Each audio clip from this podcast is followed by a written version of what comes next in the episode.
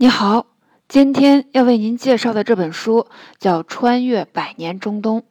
提到中东，我们会想到多元的宗教、丰富的石油以及纷乱的冲突。这里是欧亚非三洲的交界处，甚至被称作世界的中心。一方面，中东是世界上文化商贸活动最活跃的地区之一，迦太基人、犹太人、阿拉伯人。这些善于经商的民族都出自这里，而犹太教、基督教、伊斯兰教、拜火教也都诞生在这里。但另一方面，从两千多年前的希波战争开始，中东就是世界上冲突最频繁的地方。尤其是这一百多年来，中东地区的枪炮声此起彼伏，战争接连不断，直到今天。对于中东乱局，我们经常会听到很多解释，像宗教矛盾、民主问题、经济原因。但是今天这本《穿越百年中东》并不赞同这些简单归因。本书作者郭建龙是一位用脚步丈量大地的作家，曾长期游历于世界各地。他走遍了中东十多个国家，将个人的观察和分析摆在读者面前，并以亲身经历告诉读者：当进入历史现场，很多问题的答案将是不一样的。比如提到中东的宗教纷争，我们会谈到巴以冲突、两伊战争，但有一个国家常常被我们忽略，它更像是中东的缩影，这就是黎巴嫩。还有提到中东乱象。近代西方列强难辞其咎，但当我们追溯中东一百多年来历程，就会发现，有一个传统的信念始终在影响着中东的历史面貌。下面，我们就跟随作者进入历史现场。第一部分提到中东的不稳定，有两个问题绕不开，一个是犹太人和阿拉伯人的冲突，另一个是逊尼派与什叶派的冲突。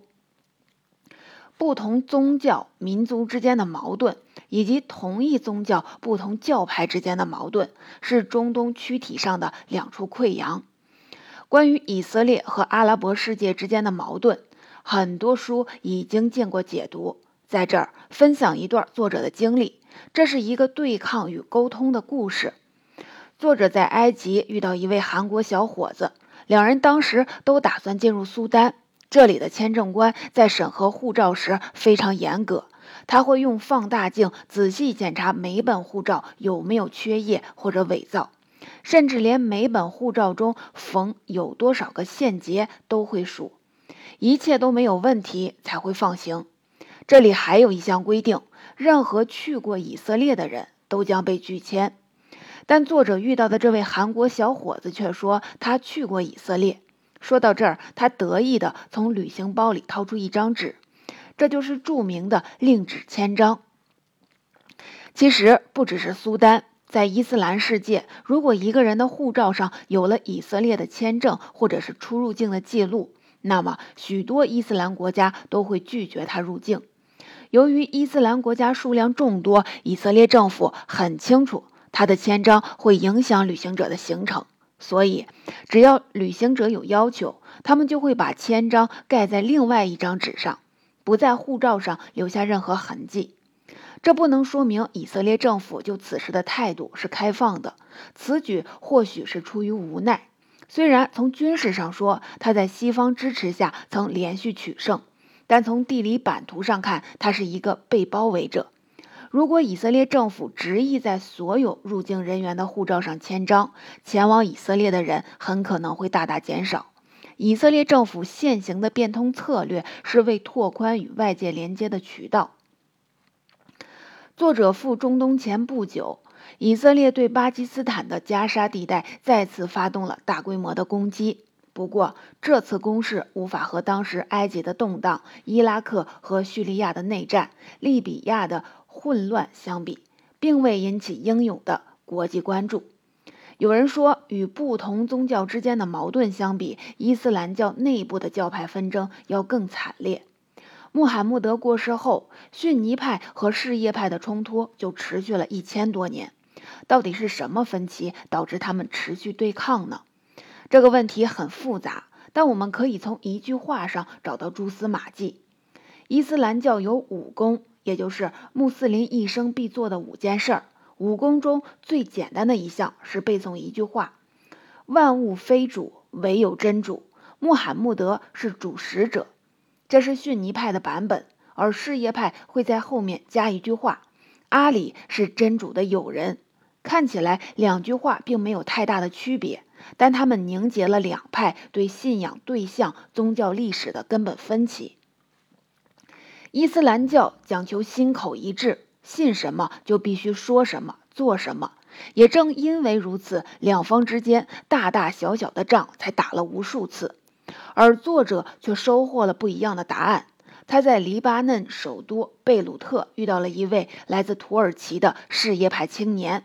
名叫马麦德。马麦德认为，两个派别的区别其实并不大。在礼拜时，逊尼派习惯带一块毯子，在毯子上礼拜；而什叶派则主张在自然状态下礼拜。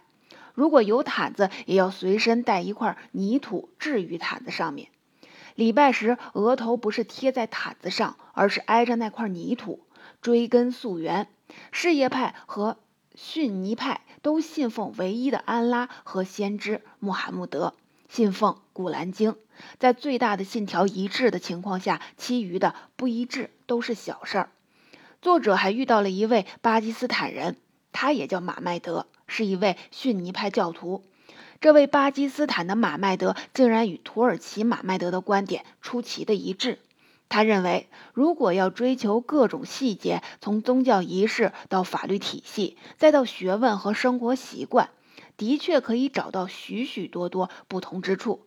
但在宗教的基本面上，他认为什叶派和逊尼派的区别很小。可就是在承认区别不大的同时，两个人又都认为什叶派和逊尼派的对立和冲突是无法避免的。作为什叶派，土耳其的马麦德认为，就算是什叶派希望和平，逊尼派也不会放过。在叙利亚就是个典型的例子，逊尼派宁肯和恐怖组织联手，也要对付什叶派的总统。而巴基斯坦马麦德强调，不管是事业派久已掌掌权的国家伊朗和叙利亚。还是事业派新掌权的国家伊拉克，都存在着大量对逊尼派的迫害事件，甚至帮助别国的事业派对付逊尼派，让逊尼派不反击都不行。土耳其的马麦德还说了这样一句话：什叶派和逊尼派真正的不同，是因为他们自愿选择不同，而这种不同是政治上的，而不是宗教上的。其实到后来，作者才意识到。这两位远道而来的马麦德都正准备去叙利亚边境参战，因此路过一巴黎巴嫩。叙利亚从2011年起爆发内战，参战双方是什叶派的政府军和逊尼派的反对派武装。虽然这是一场内战，但它更像是伊斯兰世界的战争，并且背后还有美国、俄国等域外国家的积极参与。他们虽然有各种各样的政治目的。但常常会藏在什叶派和逊尼派的旗帜后面。或许未来某一天，两位分属不同派别的马麦德将在战场上持枪相遇，这才是可怕的悲剧。没有人能够改变这样的结局。为什么一个国家的内战会成为伊斯兰世界甚至西方世界也密切关注并参与的战争呢？第二部分。谈到不同宗教和不同教派之间的冲突，有一个典型的案例值得关注：黎巴嫩内战。一九七五年，黎巴嫩基督教和伊斯兰教两方爆发了内战，打了十五年之久。一般来说，一场战争中最常见的是两种势力相互攻击，而黎巴嫩内战中则是多股势力进行角逐。比如，掌控政府的是基督教马龙派。这是一个公元四世纪形成的小众教派，此外还有亚美尼亚派和希腊东正教派，而对手伊斯兰教又分成了三派，分别是逊尼派、事业派以及早期从事业派中分化出来的德鲁兹派。他们都拥有各自的武装力量参加战争。除了这些国内派别外，当时直接参与战争的外国势力还有三方。他们分别是巴勒斯坦的解放组织、以色列和叙利亚。而伊朗、伊拉克、埃及、利比亚也或多或少的间接参与到其中。此外，联合国的维和部队也出动了。更可怕的是，每一股势力都可能拥有不止一支武装。他们根据世俗派还是宗教派，倾向于伊拉克还是偏叙利亚、伊朗或者埃及，又分成不同的支派。这些势力十分复杂，但他们之间的同盟关系并不稳定。各派会不断的为利益合纵连横，唯一不变的是遍地的战争废墟。黎巴嫩这个中东最小的国家之一，曾经也是中东最繁华的国家之一，却在内战中被自己人和外人一同撕扯成碎片，直至今日仍然没有完全复原。作者到达黎巴嫩贝鲁特的第一天，那位来自土耳其的马麦德曾告诫他，在贝鲁特，所有的和平都是假象，只有战争是永恒。当你来到这里，就已经走进了没有觉察的战争之中。为什么这个小小的地方会发生这么多的动乱呢？黎巴嫩可以被看作是微缩版的中东。中东位于欧亚非三中交界，而黎巴嫩就处在中东的核心地区。它位于地中海东岸，和叙利亚、以色列两国接壤，地理条件优越，是全中东唯一没有沙漠的国家。东部的山谷地被称为是粮仓，西部沿海地区是粮港。黎巴嫩首都贝鲁特素有“中东小巴黎”之称，但由于黎巴嫩扼守亚非欧战略要道，一直以来不少政权都想尽办法把这个地区收入囊中。以前是埃及、亚述、巴比伦、波斯、罗马，后来是阿拉伯帝国、奥斯曼帝国。一战后，黎巴嫩成为法国委任统治地。一九四三年，黎巴嫩成立共和国，走上了独立之路，但内部纷争却越发的严重起来。为什么会这样呢？一方面，这里位于三大洲交界处，各宗教互动频繁；另一方面，黎巴嫩的地形以山地为主，只有沿海地区有狭长的平原。所以，一直以来，无论是基督教还是伊斯兰教，很多被排挤的小教派都会藏身到这里。比如我们前面提到的基督教的马龙派、伊斯兰教的德鲁兹派，这种你可能没怎么听过的小教派汇聚于此，千百年来累积的复杂性和蕴藏的矛盾冲突可想而知。内部矛盾已经相当棘手，外部插手更是火上浇油。因为黎巴嫩地理位置十分重要，所以不仅西方国家想要控制这里，周边国家也想要吞并这里。比如叙利亚曾提出，历史上黎巴嫩和叙利亚同属一个地理概念——黎凡特，以此主张两国合并。二十世纪的埃及也动过念头，想要吞并黎巴嫩一带。也就是说，各种政治势力都心怀鬼胎，或是想扩大影响力，或者是避免自己的对手影响力过大，纷纷参与到黎巴嫩的内战中。一九七五年，黎巴嫩爆发连续十五年的内战后，硝烟并没有远去。二零零五年，黎巴嫩和叙利亚矛盾一度激化。二零零六年，黎巴嫩和另外一个邻居以色列爆发冲突。二零零七年，黎巴嫩国内爆发武装冲突。二零零八年，内乱再次爆发。你看，无论是连通亚欧非三洲的地理位置，还是持续动乱的表象，以及背后多方利益的纠葛，黎巴嫩都像是中东的缩影。当我们把视野从黎巴嫩放大到整个中东，这样的乱局到底因何而来呢？第三部分。中东地区虽然冲突不断，但从没有像近一百多年来这样激烈。作者认为，现代中东问题的起点正是一战后奥斯曼土耳其帝国的崩溃。一战前，几乎整个中东地区都在奥斯曼帝国的羽翼之下，帝国各处。虽然不时发生冲突，但总体上还是在可控的范围内。这并不是因为奥斯曼帝国统治者的武力可以强大到压制所有的不安定因素，反而是因为宽容。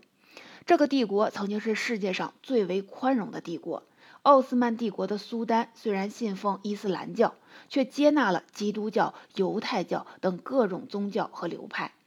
当其他地方出现了宗教战争，各个民族互相厮杀，不管是皇帝哈里还是苏丹，却在这里奉行一种宽容和融合的政策，允许人们按照已有的习惯生活下去。当西班牙的国王排斥犹太人时，奥斯曼的苏丹却欢迎这些流亡者到来，对犹太人友好的传统一直保留到了帝国解体。为什么奥斯曼帝国会坚持宽容的政策呢？之所以有这样的宽容，其实也是苏丹的不得已。中东是亚欧非三中的枢纽，这块土地有太多的历史过客：赫梯人、吕西亚人、吕迪亚人。波斯人、希腊人、罗马人、阿拉伯人、突厥人、蒙古人、亚美尼亚人、库尔德人等，都先后在这里留住。在漫长的历史演进中，这里成为民族的大熔炉。统治者们发现，要想维持相对稳定的统治，就必须要接受这里的多元性和复杂性。与其强加干涉，不如睁一只眼闭一只眼。宽容最初是一种不得已的选择，逐渐就形成了一种统治传统。到近代，西方列强对奥斯曼帝国的疆土蠢蠢欲动，但要想瓜分这样一个大帝国，总得师出有名。这个名就是一战时奥斯曼帝国的战败。奥斯曼帝国在一战中站在了同盟国一方，而同盟国最终却打输了。奥斯曼帝国在近代已经逐渐衰落。为什么他要加入欧洲列强的厮杀，趟浑水呢？奥斯曼帝国很清楚自己是所有人眼中的肥肉，不管是英国还是德国，都把它当作是一个可以利用的工具，一个领土广阔却难以守住的衰朽帝国。他担心，如果保持中立，那么战争结束后，战争的一方会借着获胜的势头来侵扰奥斯曼。为了确保疆土的完整性。奥斯曼决定主动选边参战，那应该挑选哪一方呢？英国、法国、俄国早已经在帝国版图的许多地方动手动脚，只有德国对奥斯曼领土的野心看起来要小一些。奥斯曼政府认为，既然这样，不如就把宝压在德国身上，万一压对了呢？只可惜奥斯曼帝国选错了战队，它不仅无法巩固疆土，还导致它的崩溃来得更早了一些。如果说一战后哪个国家战败国被搁灾的最惨，许多人都会说是德国或者是奥匈帝国，但奥斯曼帝国不声不响，悄悄地拿走了这个头衔，甚至连眼泪都没法流。在英法俄等国家的眼中，除了欧洲之外的其他地方很少有国界的边概念。虽然奥斯曼帝国已经存在了数百年，但欧洲人只不过将他的国土看成是一块块等待被占领的无主土地而已。在第一次世界大战还在进行，奥斯曼人还在战场上拼搏时，协约国就已经制定了计划瓜分它了。根据协定，沙俄控制从黑海到地中海的通道。除了沙俄帝国之外，另一个胃口巨大的是法国。法国的主要目的是在地中海东岸获得立足点。由于它的行动较晚，在中东的势力范围远小于英国，但也获得了如今的叙利亚和黎巴嫩地区，并横扫至伊朗边界的三角地带。除了沙俄和法国之外，剩下的地区则被英国人拿走。英国的势力范围相当于今天的埃及、以色列、巴勒斯坦、约旦和伊拉克等属于阿拉伯人的地方。英国人虽然在干着坐地分赃的事情，但很讲究手段。为了策动阿拉伯人赶走奥斯曼的统治者，英国间谍在战争中不遗余力。在好莱坞的影片中，有一部获奖作品叫《阿拉伯的劳伦斯》，讲的就是英国人的劳伦斯上校如何联合阿拉伯人抗击土耳其人的故事。只是当时的阿拉伯人并不知道，在脱离了奥斯曼之后，阿拉伯世界并未获得和平。反而陷入了一百多年的劫难。俄国、法国和英国仗着自己强大，肢解着奥斯曼帝国。悲哀的是，还有两个小国也对奥斯曼提出了大量领土上的要求，一个是意大利，他希望获得整个小亚细亚的南部地区，这里是奥斯曼的核心区域之一。英法的瓜分主要是在阿拉伯人的区域，好歹还装装样子，打着民族自觉的幌子，煽动阿拉伯人反对奥斯曼人。但意大利对奥斯曼可就是连客套都省了，直接欺负到奥斯曼人家门口了。另一个是希腊人，那时的希腊刚刚独立，希腊人沉浸在古希腊的荣光中，他们强调东地中海和爱琴海是希腊人的海。而奥斯曼帝国的爱琴海海岸也是受希腊文化影响最深的地方。希腊向协约国提出的希望得到奥斯曼的爱琴海沿海地区，以及奥斯曼欧洲部分靠近希腊的领土。在欧洲分赃的巴黎和会上，奥斯曼默默地适应着人们给他的基调，缩小、缩小、再缩小。昔日横跨欧非的。大帝国正在变成亚洲小角落里一颗不起眼的螺丝钉，战胜国们将所有有用的地方都抢走。当战胜者们在烟雾腾腾的巴黎会场争吵得面红耳赤时，奥斯曼人却连进入会场的权利都没有。他的庞大身躯裂解出一个个小的国家，注定了未来的纷纷扰扰。为什么这些小国家的出现会注定给中东带来矛盾冲突呢？以前提到这个问题，我们常常会从英法等国的角度寻找原因。如果聚焦在中东，我们能获得不一样的答案。中东地区曾经的主人是阿拉伯人，阿拉伯人曾在中东地区建立过多个大帝国。后来奥斯曼人崛起，接过了中东的统治权。虽然这个地区从未获得长期稳定。但在当地人的感受中，这里总有一个大帝国笼罩着，人们并不会有约旦、伊拉克、巴勒斯坦、以色列、叙利亚这些边界明确的国家概念，而且这些国家的边界并不是自然边界。看地图，我们会发现，像埃及、沙特、伊拉克、叙利亚等许多中东国家的边界，就像是比着尺子随意画出来的。罪魁祸首当然是英法等国。奥斯曼帝国崩溃后，阿拉伯世界的强人们纷纷出场，他们要争当阿拉伯的牧羊人这个角色。在他们看来，阿拉伯人如同羔羊一般，需要在牧羊人的带领下找到生存的出路。最初最有希望竞争牧羊人角色的有两个家族，一个是哈希姆家族，另一个是沙特家族。我们比较熟悉的可能是沙特家族。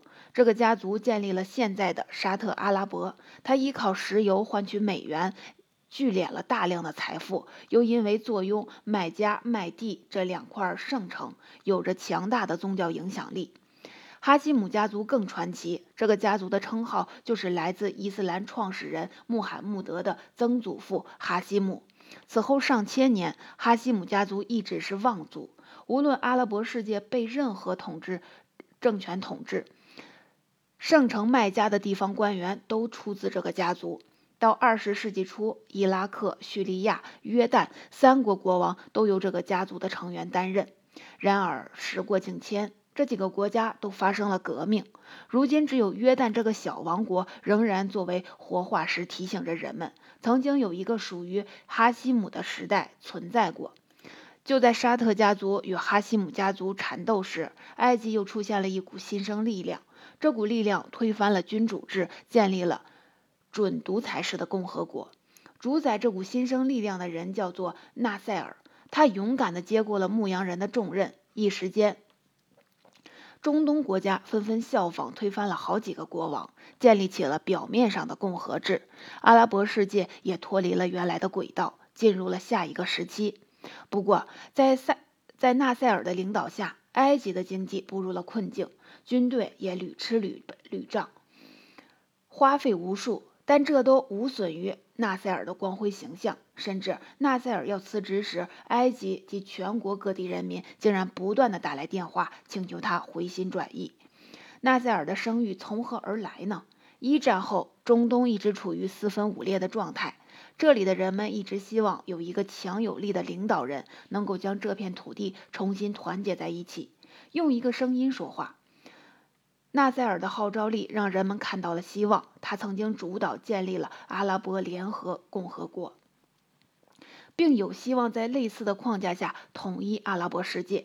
在他的率领下，埃及不仅要当整个阿拉伯世界的领头羊，还想成为全球第三世界的领袖。而哈希姆家族当年虽然也想一统中东，但这个家族的人面对西方的态度太软弱了，无法获得足够的尊敬。只有纳赛尔面对西方强权是仰着头来说话的，他能和英法对着干，在美国面前也毫不示弱，并与苏联人称兄道弟，一副政治大玩家的模样。而且面对以色列这个阿拉伯人毫无办法的大麻烦。纳赛尔虽然没能取胜，但他绝不妥协的风格赢得了阿拉伯人的支持。而且，纳赛尔建立的是一个共和国，这让他看起来比哈希姆家族掌握的君主制国家更先进。在埃及国内，到了2014年总统选举时，两位总统候选人针锋相对，互相攻击，但他们都以纳赛尔为偶像。而在阿拉伯世界，不管是萨达姆还是卡扎菲，都希望成为下一个纳赛尔。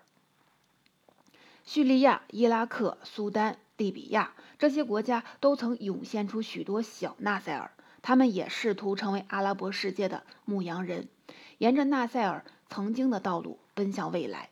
结语：郭建龙还提到，在阿拉伯地区旅行的人们会发现，他们的许多观念到了这里都要被改写。人们已经习惯于将萨达姆、卡扎菲、本拉登等人当作小丑，甚至是疯子，但在阿拉伯世界，都能找到他们真正的信徒。这些信徒打心眼里相信他们，即使他们早已死去，却也依然相信。在他们看来，这些人都有过理想，想让阿拉伯世界强大，让穆罕、让穆斯林重归辉煌时期。越是那些贫穷的老百姓，就越虔诚地相信这一切。